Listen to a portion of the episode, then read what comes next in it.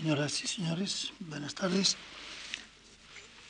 Ya les dije anteayer que en la precisión de escoger tres muestras de lo que podía ser una presentación de la lengua catalana, había escogido el primer día algo un poco árido, sin duda, la descripción de la lengua, partiendo de lo que en lingüística se conoce por este nombre. Hoy, segundo día, pensaba tratar, pienso tratar de formación e historia de la lengua. Me voy a entretener más en la formación, pero también me ocuparé de la historia de la lengua.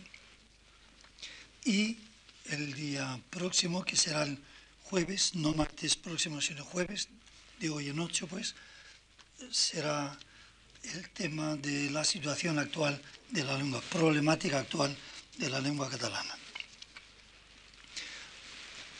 Anteayer empecé mm, destacando el carácter de mezcla que tiene la estructura de la lengua y empecé con unos ejemplos de comportamientos comparables, una vez con el francés, otra vez con el italiano, otra vez con el castellano. Esto mismo ha presidido la formación y la historia de la lengua catalana. Desde siempre, esa parte del nordeste de la península ibérica ha sido una tierra de cruce, una tierra de paso de, la península hacia el centro de Europa y esto, esto ha repercutido en, todo lo que se ha desarrollado en esa, en esa tierra. También vamos a ver pues un carácter muy complejo de suma de factores, de distintos factores en la formación y también en la evolución de la lengua catalana. Suelo decir, y lo he escrito varias veces, y perdón por repetirlo aquí, que las lenguas románicas resultan de la especial dosificación de tres factores que se pueden resumir diciendo que son el sustrato preromano, el latín, la, la romanización, el latín, y el superstrato. Son palabras que no necesitan definición, creo, es evidente que el estrato principal de cualquier lengua románica es el latín, el latín hablado, del que derivó cada una de esas lenguas, pero eh, esto es lo fundamental y por eso las adjetivamos románicas, de Roma, neolatinas. Ese que es el estrato fundamental ha, ha sufrido varias diferencias de una tierra a otra en el vasto terreno que va desde Lusitania hasta Dacia. Y es muy natural. Si no hubiese habido unos particularismos, solo eh, tendríamos una lengua románica. Aquel sueño de fines del siglo XVIII de la lengua romana mm, única de la que luego se habrían fragmentado las otras lenguas románicas. Y no es así. Hoy por hoy los romanistas, dejando aparte las que hayan podido caer en el camino, los romanistas distinguen nueve lenguas románicas. Entonces es forzoso que hayan intervenido unos factores que son los que han fragmentado la Romania. El, el mismo factor fundamental, la romanización, ya difiere en ese vasto territorio. Se, hubiera sido una casualidad que en todo el territorio de Roma las evoluciones espontáneas, las tendencias evolutivas espontáneas hubiesen coincidido exactamente. Por tanto, hay unos, unas diferencias en el, mismo, en el mismo terreno de la romanización. Pero además es que la romanización fue intensa, en, más intensa en unos territorios y más endeble en otros territorios. En España tenemos ejemplos clarísimos de esto. La, la Bética hasta, hasta Mérida, es una de las zonas de romanización intensa. También la parte de la actual Cataluña, junto, junto con el su, sudeste francés, sudeste de la Galia, son, es otra zona de romanización muy intensa, tan intensa que en la, en la URBS, en Roma, empezaron a usar por excelencia, aquello que se dice en gramática, uso por excelencia, la denominación de provincia, provincia. Y llegó un momento que decir provincia significaba esto que desembocó en la palabra Provenza.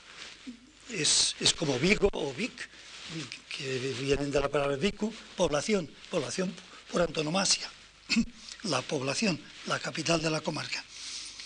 Entonces es natural pensar que la romanización haya sido mm, mucho más profunda en esas zonas de romanización intensa y lo haya sido mucho menos, mucho menos en otras zonas. Por ejemplo, la Cantábrica tan, hasta tal punto ha, sido menos eficaz que se ha conservado la lengua vasca que eh, resistió a la fuerte influencia de la romanización. Bueno, y entonces, si pasamos a, recordar lo que ocurre con el sustrato, pasa otra vez lo mismo. Hay lenguas muy distintas de sustrato, lenguas muy distintas. Hay lenguas indoeuropeas, como el celta, que ocupó toda esta zona de la península ibérica, o hay las lenguas, el ibérico, que, ocupó el centro, el sur y hasta hasta, Cataluña también. Es decir, la naturaleza del sustrato es otro factor que intervino en el sentido de, hacer que el latín evolucionara de una manera distinta en unas zonas o en otras, porque el latín quedó afectado por la fonética y por las palabras de esas mismas lenguas que él se encargaba de destruir, de hacer desaparecer. Pero ellas, como venganza, esas lenguas no desaparecieron sin dejar una marca de, de, su, influencia sobre la... Bueno, y el superstrato, pues también muy distinto de un sitio para otro. La germanización hasta, el norte del, Loira, muy fuerte, reino de los francos, al sur menos fuerte, en cambio, la arabización intensísima en la península ibérica y muy eh, efímera en, el norte, al norte del Pirineo. Es decir, estos tres factores dosificados convenientemente, teniendo en cuenta además que a mayor romanización, menor eficacia del sustrato, esos tres factores, pues así dosificados, son los que han, mm, los que han causado la diferencia entre lenguas, entre lenguas que, como digo, eh, en el censo actualmente reconocido son nueve en toda la Rumanía. Naturalmente estos, estos tres factores, romanización, sustrato, superstrato, eh, han condicionado la formación de, la lengua catalana. Si digo que esto es, un, un principio general que vale para todas las lenguas románicas, es natural y obligado que también valga para explicar la formación de la lengua catalana. Más aún, dentro mismo del dominio lingüístico catalán se aprecian zonas en que la dosificación no es igual en una que en otra de esas zonas, la dosificación de los tres grupos de factores. Y esto ha intervenido en lo que eh, solemos llamar catalán oriental, catalán occidental. Mm, para decirlo de una forma muy, muy simple, muy esquemática, por tanto no exacta del todo, pero en fin, mm, que ayuda mucho para poder seguir toda la explicación. Mm, diremos que el límite entre la provincia de Barcelona y la provincia de Lérida, a grandes rasgos, normalmente son, es, la, divisoria de aguas. Las aguas que van al Segre y por tanto al, Ebre, al Ebro mm, son las de Catalán Occidental, las aguas que van al Llobregat son eh, las de Catalán Oriental, y por lo que respecta a la provincia de Tarragona, esta queda partida en dos, mitades, de forma que el campo de Tarragona queda eh, del lado de Catalán Oriental. Esta es la frontera más importante que se puede establecer dentro del, dominio lingüístico catalán, más importante que la que pueda separar el valenciano del, del catalán occidental. El sistema vocálico es el mismo del valenciano y del catalán occidental. Bueno, pues esta frontera ha sido objeto de largas discusiones y está esto en relación con la formación de toda la lengua. Durante, por eso voy a detenerme unos instantes en este, este aspecto, en este punto. Hacia los años 30, 1930 más o menos, mm, se, pensaba que la formación de la lengua y, la división entre catalán oriental y catalán occidental era consecuencia de la reconquista. Esto correspondía al clima, al clima existente en los medios científicos. Estaba muy cerca el, el gran libro de Menéndez Pidal, Orígenes del Español, que había señalado unos métodos en ese sentido, era lo, lo que predominaba, el criterio que predominaba en el mundo científico. Las dos modalidades de catalán,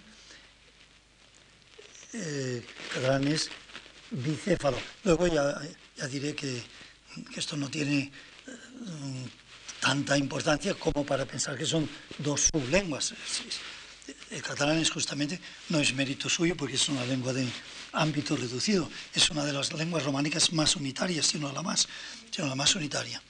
Pero ya digo, no es ningún mérito suyo, es porque se, se circunscribe en, un límite, en unos límites que la hacen poco espaciosa territorialmente. Ahora bien, Sánchez Guarner, el gran filólogo valenciano, hizo ver que la división entre catalán oriental y catalán occidental no podía partir de hechos de la reconquista, sino que tenía que ser anterior. Dio muchas pruebas, yo voy a señalar una sola. Es la forma como se repartieron las tierras a la muerte de Bifredo el Villoso, el primer conde independiente de los francos en la marca hispánica, que murió el año, el año 897. Mm, 897. Es sintomático. Eh, los grandes lotes, los tres grandes lotes de condados que se reparten entre sus hijos a su muerte, fines del siglo IX, corresponden exactamente al catalán occidental, la parte de Urgel, Seu d'Urgell, que era la, sede metropolitana, la única de Cataluña que mm, no presenta solución de continuidad en el episcopologio desde la época romana hasta la medieval. Otro gran lote señala lo que llamamos el catalán pirenaico, el rosellonés, y otro lote que son los condados de Vic, Barcelona y Gerona, determinan el catalán oriental. Entonces, no sin ironía, Sánchez Warner decía, no vamos a pensar que los que quedaron mm, bajo el conde Sunifredo, catalán occidental, condado de Urgel, dijesen, démonos prisa a mantener las vocales, que nos ha tocado ser occidentales. Realmente esto sería absurdo. En cambio, lo más, lo más sensato es pensar que esta división se hacía obedeciendo a unas razones, unas razones diferenciales ya existentes. Yo mm, di, la razón inmediatamente después de leer, y hay otras razones que da Sánchez Guarner para no aceptar la teoría de la reconquista en la formación de la lengua catalana, yo le di la razón porque me pareció que sus, sus argumentos eran indiscutibles. Entonces, Sánchez Warner, esto era en 1956, publicó en los estudios dedicados a Menéndez Pidal, publicó un estudio titulado Los factores históricos de los dialectos catalanes. Y en ese, en ese trabajo hacía ver que había una coincidencia absoluta entre la, el límite entre catalán oriental y catalán occidental y as, viejos asentamientos preromanos. Aunque tenemos el mapa, me permito dibujar aquí un mapa. Esta sería la frontera entre catalán oriental y catalán. Esto es Cataluña más o menos, ¿verdad? Esto es catalán occidental, esto es catalán oriental. Bueno, pues, y aquí está la Sierra del Monsec, que es realmente una barrera, una barrera importante desde el punto de vista orográfico. Bueno, pues había una Cataluña de tipo vascónico, esto naturalmente muchísimo antes de la romanización, una Cataluña ibérica y una Cataluña indoeuropea, el resto. Ah, pues era la constatación era casi impresionante. Mm, la coincidencia era total entre la Cataluña indoeuropea y la Cataluña no indoeuropea, que fuera eh, vascónica y que fuera ibérica. Me permito recordar lo que antes he dicho al empezar, que Cataluña es una, una tierra de cruce, de influencias. Aquí tenemos clarísimo esto. En épocas anteriores con mucho a la romanización. Esto está en relación con la gran cultura mm, indoeuropea del Ródano, sobre todo el Bajo Ródano, por la parte de la Cataluña ibérica. Esto está en relación con la gran cultura ibérica del Bajo Aragón. Y naturalmente no hay que decir que la llamada Cataluña vascónica está en relación a través de todo el Pirineo con el, con el núcleo del País Vasco. Colominas ha señalado hasta qué punto en esa zona del noroeste, el Pallars, de Bagorza y Valle de Arán, la toponimia interpretable por el vasco es la más abundante de todos los tipos de topónimos que existan en, esas, esas zonas. Incluso los nombres de partidas rurales, la mayor parte son nombres de tipo vasco o vascoide. Entonces, mm, Sánchez Guarné se basaba en este mapa que había dibujado en su momento Pedro Bosch Gimpera, el gran arqueólogo y profesor y rector de la Universidad de Barcelona hasta, hasta la guerra civil y que murió en México. Mm, Bosch era el, gran etnólogo, el gran arqueólogo y había establecido esta geografía con una precisión admirable y bueno, tan admirable, tan exacta, eran una, unas tres, zonas que se podían delimitar con, un, lápiz de punta fina. Y, el hecho de que esto coincidiera con el límite entre catalán oriental y catalán occidental le hizo, le sirvió como en bandeja de plata a Sánchez Warner su nueva teoría, que se llamó la teoría del substrato, sustrato prerromano, para explicar la formación de la lengua catalana y las diferencias entre oriental y occidental. Yo confieso que me apunté enseguida e incorporé los datos de Sánchez Guarner a mis notas de cursos universitarios, conferencias y usé esto en artículos y trabajos de investigación. Hasta que en 1962 apareció un libro de Miquel Tarradell, titulado Las raíces de Cataluña, las arrels de Cataluña, las raíces de Cataluña, en el que, contrariamente a lo que había mantenido la escuela de Bosch, de quien él se, se consideraba discípulo, pero de quien discutía mucho ciertas ideas, ciertos postulados. Mm, bueno, pues para decirlo, porque no tenemos mucho tiempo, para decirlo en poquísimas palabras, eh, Tardell venía a decir, en cuanto a restos prerromanos, en Cataluña, en todas partes hay de todo.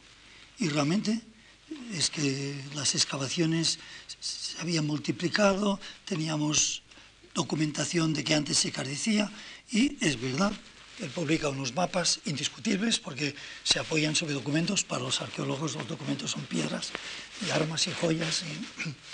Y, de Cataluña ibérica pues hay, hay restos en, en esta zona que llamábamos ibérica antes, pero también los hay en la otra Cataluña. Y lo mismo en la parte de la Cataluña ibérica hay restos uh, indoeuropeos, paracélticos, incluso hay yacimientos en los que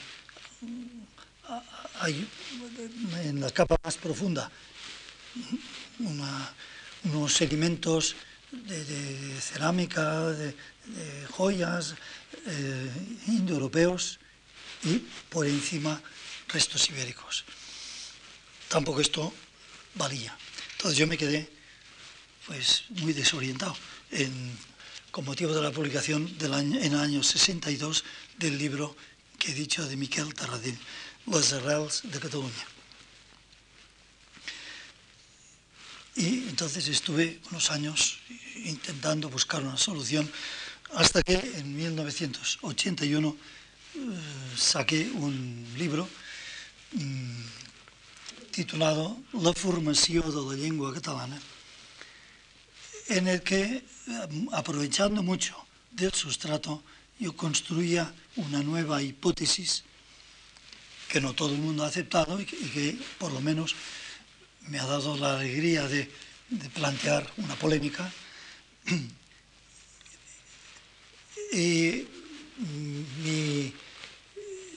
mis investigaciones, el resultado de, de mis desvelos, de mis preocupaciones, eran que por lo que respecta a la Cataluña vieja, bueno, no por ganas de, imitar Castilla la Vieja y Castilla, y Castilla Nueva, pero los historiadores de Cataluña suelen hablar de Cataluña Vieja Cataluña Nueva. Son dos momentos de la Reconquista separados por un gran parón de la Reconquista, ni más ni menos que lo que ocurre, lo que ha ocurrido en Castilla.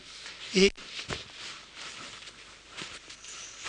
eh, el límite entre las dos Cataluñas es la sierra del Montsec, como decía antes, y hasta la, la izquierda del Llobregat, de modo que Barcelona queda reconquistada el 801, mm, Barcelona queda en, los confines, pero dentro de la Cataluña vieja.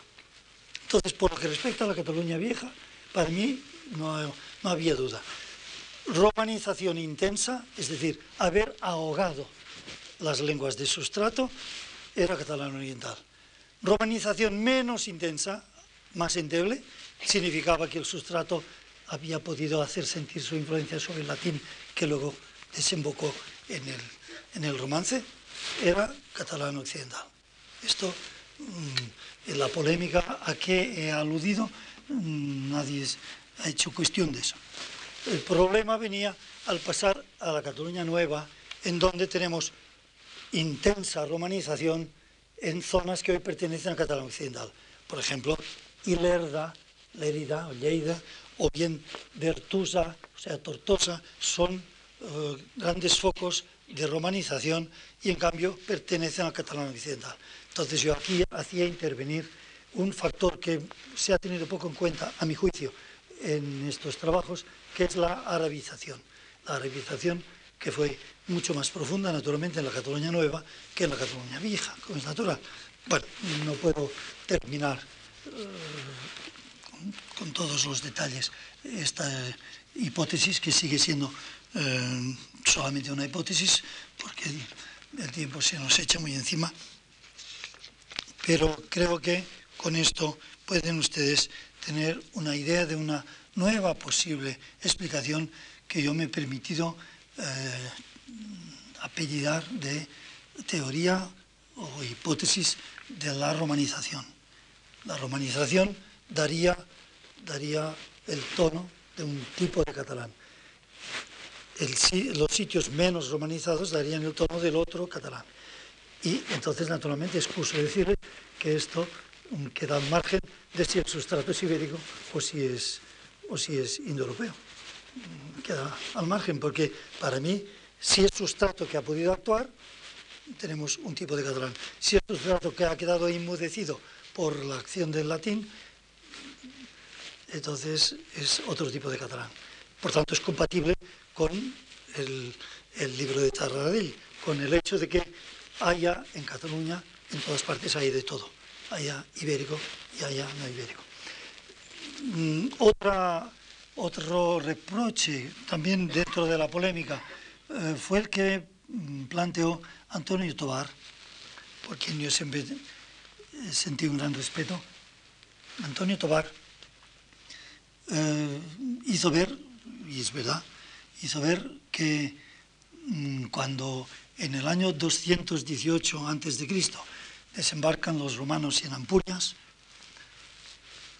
no encuentran nada de lenguas indoeuropeas. Y esto es cierto, ¿verdad? Por tanto, solo encuentran ibérico. Por tanto, hacer entrar en la cuenta.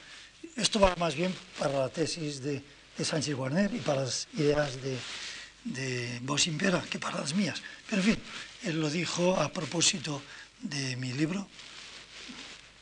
Eh, por tanto, querer buscar restos de hablas indoeuropeas en, en esta parte oriental de Cataluña, cuando sabemos que los romanos ya no encontraron más que la lengua ibérica, era un anacronismo.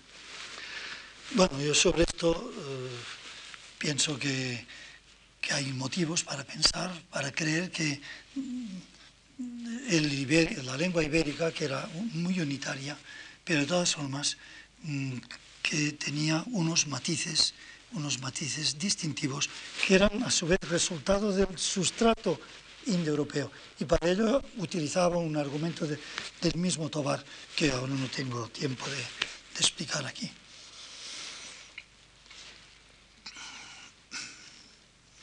Bueno, he dicho antes que he hablado, hablaría mucho y he hablado efectivamente mucho de catalán oriental, catalán occidental. Entonces, eh, ¿cómo se hace esto compatible con la afirmación que también he hecho antes de que el catalán es una de las lenguas románicas más unitarias? Y es así. Bueno, es que en realidad cuando hablamos de estos dos grandes dialectos, estos dos, estas dos maneras de ser lengua catalana, en realidad eh, tenemos en cuenta solo dos rasgos, solo dos rasgos. Es verdad que los dialectólogos hoy eh, presentan una lista de 18 mm, rasgos que separan catalán oriental catalán y catalán occidental, pero la verdad es que estos rasgos son muy tardíos, son de aparición muy tardía y no son nunca universales. Por ejemplo, se dice que el hecho de que el plural sea homens por homes, hombres, que esto es un rasgo de catalán occidental. Resulta que en catalán oriental y en Barcelona, en la Barcelona de nuestros abuelos, se decía homens, homens, con la N mantenida. Es decir, son rasgos muy, muy modernos del 16 y del 18 que demuestran el carácter más bien estancado de las hablas occidentales porque la, iniciativa de evolución y de vida intelectual y de obras de literatura a lo largo de la historia ha corrido casi siempre a cargo de Catalán Oriental o de Valencia, pero es otro mundo. Caso del siglo XV, en Valencia. Entonces, rasgos antiguos, antiguos, que para mí son de la formación de la lengua, de la misma época de gestación de la lengua son solamente dos.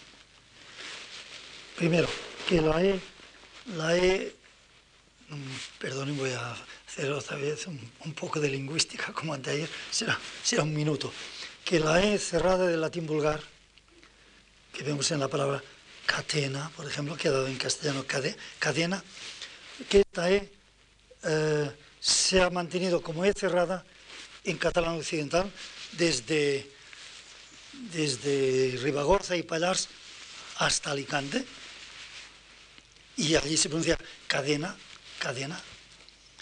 Mientras que esta E ha pasado a través de una E, como se oye todavía hoy en Mallorca, cadena, cadena, con una E tónica, ha pasado hasta abrirse, hasta hacerse E abierta en catalán oriental, donde decimos cadena, con una E que no tiene nada que ver con la E.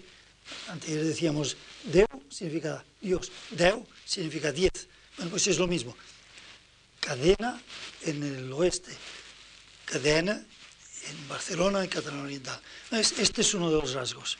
Y el otro se refiere a la tensión articulatoria. La tensión articulatoria por la cual en catalán oriental las siete vocales que tiene la lengua, que tiene la lengua, que veía, veíamos anteayer, siete vocales, se reducen a tres en posición átona. I, U, E. Mientras que en catalán occidental, esas siete vocales, al perder el acento, se quedan en cinco, porque hay una mayor tensión articulatoria más parecida. catalán oriental, occidental, aragonés, castellano, más parecida a lo que predomina en el, centro de la península.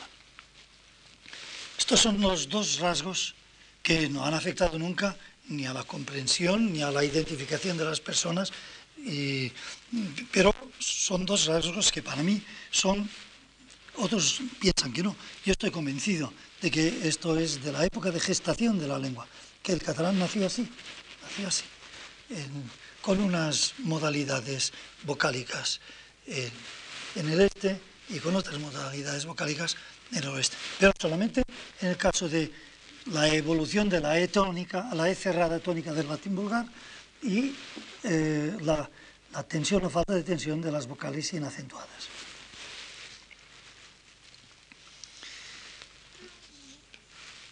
Son dos rasgos, naturalmente luego hay otros rasgos que aparecen y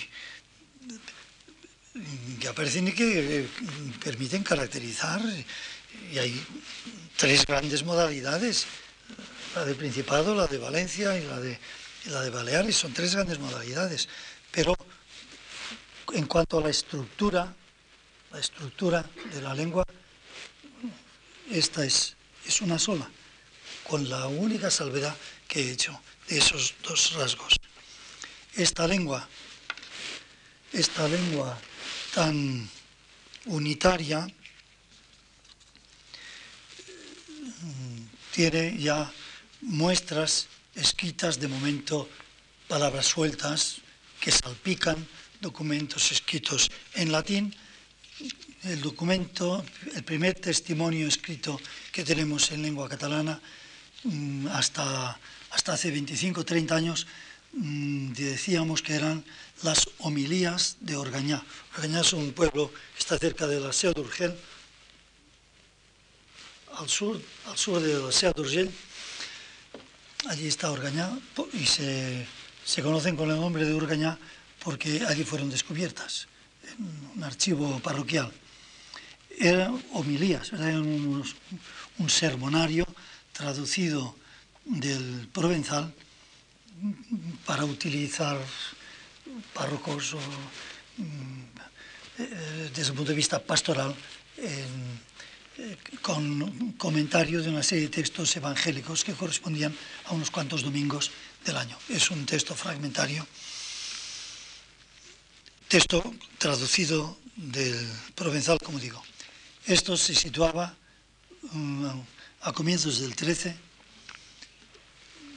algunos decían muy afines del 12, pero hoy existe desde, existía desde siempre, pero se conoció hace unos 30 años, como pasa en estos casos, en un pergamino que era el lomo de una encuadernación de un manuscrito posterior del 16, un fragmento del que en español se llama fuero juzgo, la, la lex visigotorum.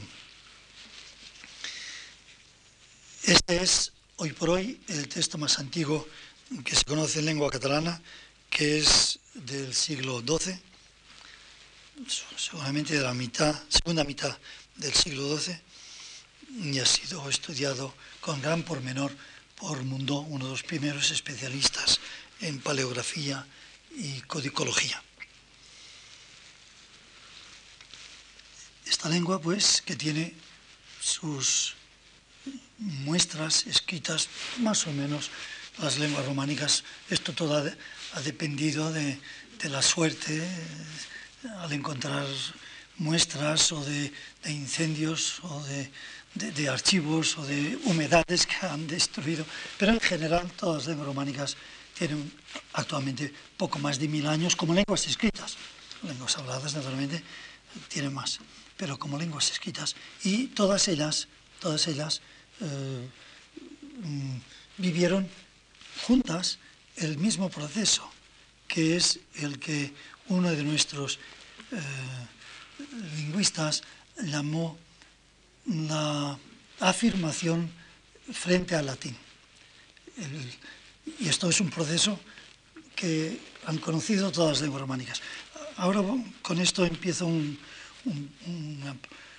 pequeño capitulito dentro de esta lección para hacer ver que la lengua catalana ha vivido a lo largo de toda su historia en la situación de lo que los sociolingüistas de hoy eh, conocen con el, nombre de lenguas en contacto. Esto viene de un famoso libro de uh, Heinrich, eh, Languages in Contact, publicado en el año 53, que se considera el inicio de la moderna sociolingüística. Es un libro a base de datos de la asimilación de hijos de italianos y puertorriqueños en la ciudad de Nueva York, como se asimilan al inglés, etc. Lenguas en contacto. pues, todas las lenguas románicas han vivido en esta situación de lenguas en contacto, pero el catalán más. Y, ahora voy a, presentarlo a grandes rasgos. En primer lugar, esto que comparte el catalán con todas las lenguas románicas, esta afirmación frente al latín. Hay un, un momento en que las lenguas románicas necesitan afirmarse y es cuando hacen sus primeros balbuceos por escrito en latín. Y esto es lo que decía que más o menos hace poco más de mil años actualmente. Pero estos balbuceos, es curioso que la maduración fue la misma, fue simultánea, pero en cambio fue independiente. Y esto explica algunas características, mm, incluso de ortografía porque como no, había comunicación, había muy poca comunicación entre los centros de cultura de, alrededor del año 1000, del año 900. Eran, los centros de cultura eran monasterios, sedes catedralicias, mm, sedes condales o del soberano, quien fuera. Casi todo esto coincide siempre en una misma ciudad pero había poca relación con otras sedes episcopales y eh, la prueba de que eh, todo se produjo de manera muy independiente, muy, personal, sin comunicación con el resto, una prueba que parece nimia, pero que es, importante como, como síntoma, es esta de la ortografía en esos monasterios del sur de Francia, del norte de Portugal, de Silos, etcétera, en todos estos monasterios, los que copiaban, y, que copiaban manuscritos latinos y que un buen día empezaron a ensayar y escribir en romance, nadie se puso el problema de cómo tenía que escribir la P de padre derivado de patrem latino, porque la P ya existía en latín, se escribía así. Y así se escribió. Y en todas las lenguas románicas se ha escrito siempre de la misma manera. Pero ¿cómo escribir sonidos de producción nueva, sonidos que no existían en latín y que en cambio, en cambio se habían desarrollado en la fase de evolución ya de las lenguas románicas. Pienso, por ejemplo, en la L o en la ñ, que no existían en latín. En latín se dice palea, luego palia, y después de palia, palla, que es lo que decimos en catalán, o paya en castellano, hasta castellano moderno paja. Bueno, estos sonidos, como no existían en latín, y los que estudiaban gramática solo estudiaban gramática latina, no había manera de estudiar otra gramática, se las tuvieron que componer ellos mismos sin poder consultar. Hoy se haría por teléfono, ¿verdad? A los de otro centro intelectual, ¿cómo resolvéis la L y cómo resolvéis la ñ? Bueno, esto mm, se hizo de manera, según el leal saber y entender de cada copista. Y por eso tenemos esas variedades. Una vez doble L, otra vez LH, otra vez GLI, italiano, y con la ñ pasa lo mismo. En castellano, un, rasgo de paleografía, que significa que en vez de dos N es una sola ñ, o en portugués NH, y en provenzal también, y en francés GN, y en catalán ponemos NY. Bueno, ¿por qué eso? Pues porque esto se resolvió en cada centro cultural que tenía insuficiencia de comunicación con los otros. Entonces, por eso decía, primer, primer, primera situación de, del catalán como lengua en contacto, el latín. Esto lo comparte con las otras lenguas románicas. De aquí viene lo que llamábamos la afirmación del romance, del romance frente al latín. Entonces, ya he dicho antes que Wilfredo Belloso, primer conde independiente de la marca hispánica, logró hacerse independiente del, emperador. Esto significa que toda la vida gravitó alrededor de la antigua Galia, en Cataluña, sobre todo en la Cataluña vieja. Y por eso el feudalismo catalán es que más se parece al francés. Esto significa otra situación de lenguas en contacto, la de catalán y provenzal catalán y occitano. Más aún, los poetas catalanes medievales escribían, los poetas escribían siempre en, occitano, en provenzal. Solo, solo Ausias Marc, en el siglo XV, el poeta de Gandía, solo él presenta una poesía exenta de provenzalismos. Pero todos los poetas son tributarios de la lengua poética por excelencia. Naturalmente, con catalanismos, con faltas que denuncian el origen no occitano de cada poeta. Es normal. Gracias a esto se han podido identificar algunos poetas, gracias a las faltas, a las faltas de catalán o de, occitano, de occitano, porque se les escapaban soluciones catalanas. Se han podido identificar algunos poetas. Por tanto, segunda situación de contacto, de lenguas en con el occitano. Luego, en eh, el siglo XII, matrimonio del conde de Barcelona y la reina de Aragón, Petronila. Otra situación de lenguas en contacto, catalán y aragonés.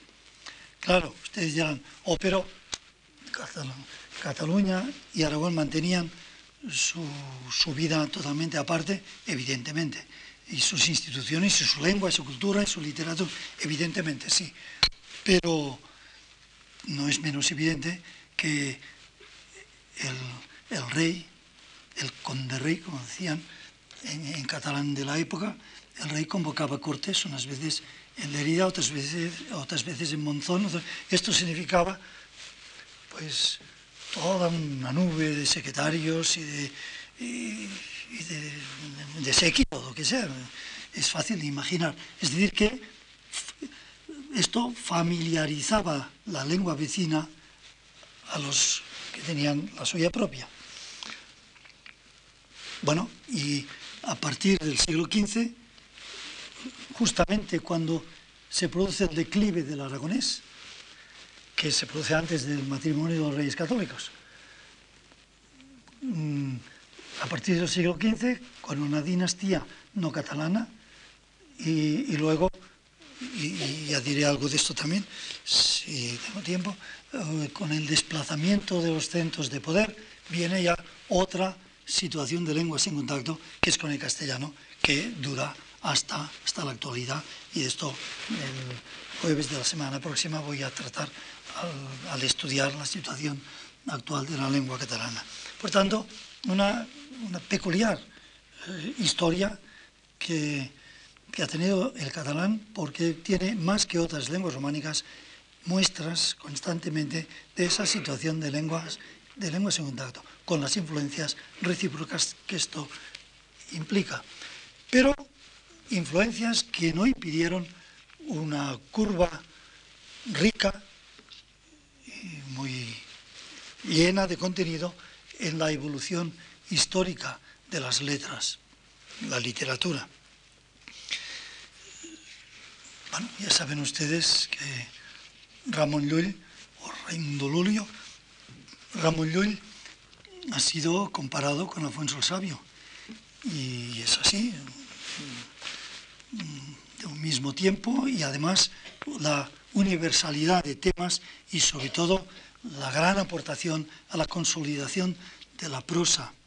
Y yo diría, y perdonen que barra por prodomomea en este caso, pero todavía de la comparación yo creo que sale mejor parado Ramón Llull, porque eh, Ramón Llull actúa sobre, escribe en un terreno que estaba vedado mm, a las lenguas vulgares. Escribe sobre filosofía y teología, cosa que no el rey sabio, nadie eh, escribía en lengua vulgar esto. Y otra cosa, mm, que Alfonso el Sabio trabajaba con un equipo. Y hay, mucha bibliografía sobre esto, cómo trabajaron las escuelas alfonsíes, la nueva revista, en fin, mucha bibliografía. Mientras que Ramón Llull eh, trabajaba solo, escribía solo. Bueno, pero en fin, no, he venido para, hacer estas comparaciones.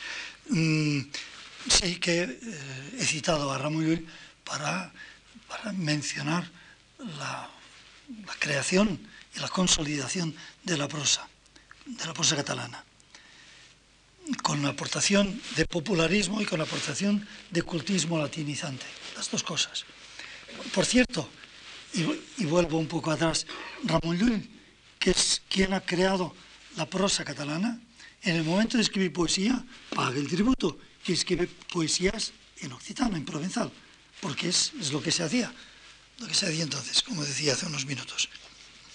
Entonces la literatura catalana conoce una evolución hasta fines del siglo XV, una evolución que es totalmente normal, no voy a a citar hechos que sin duda todos ustedes conocen y bien, pero mm, no sé, tenemos el género historiográfico en que el catalán es una de las lenguas románicas mejor dotadas, las cuatro grandes crónicas medievales, o bien la didáctica con Ximenis, o bien, eh, bueno, entonces la, en, en Cataluña tiene una singular importancia la la entrada de los aires italianos con el humanismo. Otra vez, otra vez estas flechas que vienen de fuera.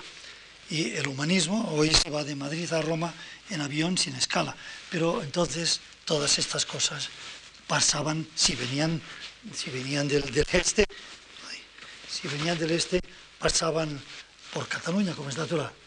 O, sea, el humanismo en Cataluña, con el somni, el sueño, somni de Bernat Metge, mm, es, es muy, muy, muy, muy uh, anterior al, al humanismo um, del resto de la península, por tanto el más antiguo y además de gran calidad. Y esto, eh, el humanismo, esto ha sido muy estudiado, mucha biografía, el humanismo eh, catalán en una época que los reyes eran los primeros los mejores humanistas, sobre todo Afonso el Magnánimo, que como ustedes saben vivía tanto en Barcelona como en Nápoles. Y durante largos años se desentendió de los asuntos de Estado que llevaba a término de los que se encargaba la reina María, su esposa, y él presidía los cenáculos literarios con poetas y gente de letras castellanos, catalanes, italianos. Bueno, entonces viene lo que antes llamábamos la decadencia de la literatura catalana y hablábamos así y despachábamos así, con esta palabra, mm, la decadencia, despachábamos dos hasta tres, hasta casi tres siglos, porque decíamos que las letras habían enmudecido. Esto ha cambiado mucho, sobre todo por el maestro Rubio, Jorge Rubio, Jordi Rubio, quien mm, hizo ver que había un barroco, no se puede comparar naturalmente con el siglo de oro, y esto es justamente una de las causas, una de las causas que explican el descenso de las letras catalanas. Sobre esto ha habido durante más de 50 años una larga y parece interminable, porque no termina nunca, polémica para ver cuáles fueron las causas del declive de las letras catalanas a comienzos del 16. He dicho antes algo del desplazamiento de los centros, de poder. Catalán continúa abusándose en la vida corriente y en, textos mm, no literarios y también en literarios, porque es lo que he dicho de Rubio, del descubrimiento de esa época. Pero en cambio es cierto que los centros de poder se habían desplazado de sitio y de lengua. Esto tenía su importancia. Además, el humanismo, del que he dicho que había sido primitivo y intenso en Cataluña, el humanismo que tiene dos, caras normalmente en todas las lenguas románicas. Una que es el interés por el latín y por latinizar el, vulgar, la lengua vulgar. Esto es uno, completamente logrado en las letras catalanas, completamente. Pero otra cara tiene el humanismo, que es elevar los idiomas vulgares. Y es la cuestión de la lengua y, los Valdés y, Nebrija. Y aquí es donde el humanismo catalán no funcionó como en la otra cara.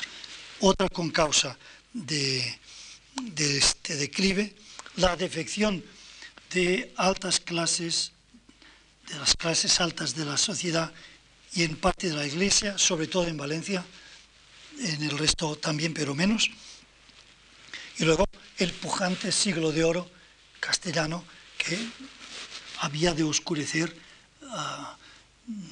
las letras que no fuesen las castellanas y que sobre todo en Valencia aprendió mucho. Ya saben ustedes que son muchos los autores valencianos que, que son autores de, eh, de la literatura castellana. Bueno, hay más de 15 con causas a través de las cuales se ha querido explicar la decadencia o el declive, el descenso de las letras catalanas. Pero de todas formas, hoy después de los estudios a los que consagró la mitad de su vida el doctor Rubio, hoy sabemos que no se puede despachar con la palabra decadencia, enmudecimiento, este capítulo, sino que hay un barroco importante, importante no se puede comparar con el 15, prosaicos si se quiere, pero hay autores y hay muchos, muchos testimonios que antes desconocíamos. Cuando yo estudié no conocíamos nada de esto. Y fue la, paciente labor de trabajar en archivos de Rubio que hizo, eh, hizo posible un nuevo capítulo, hasta entonces inexistente.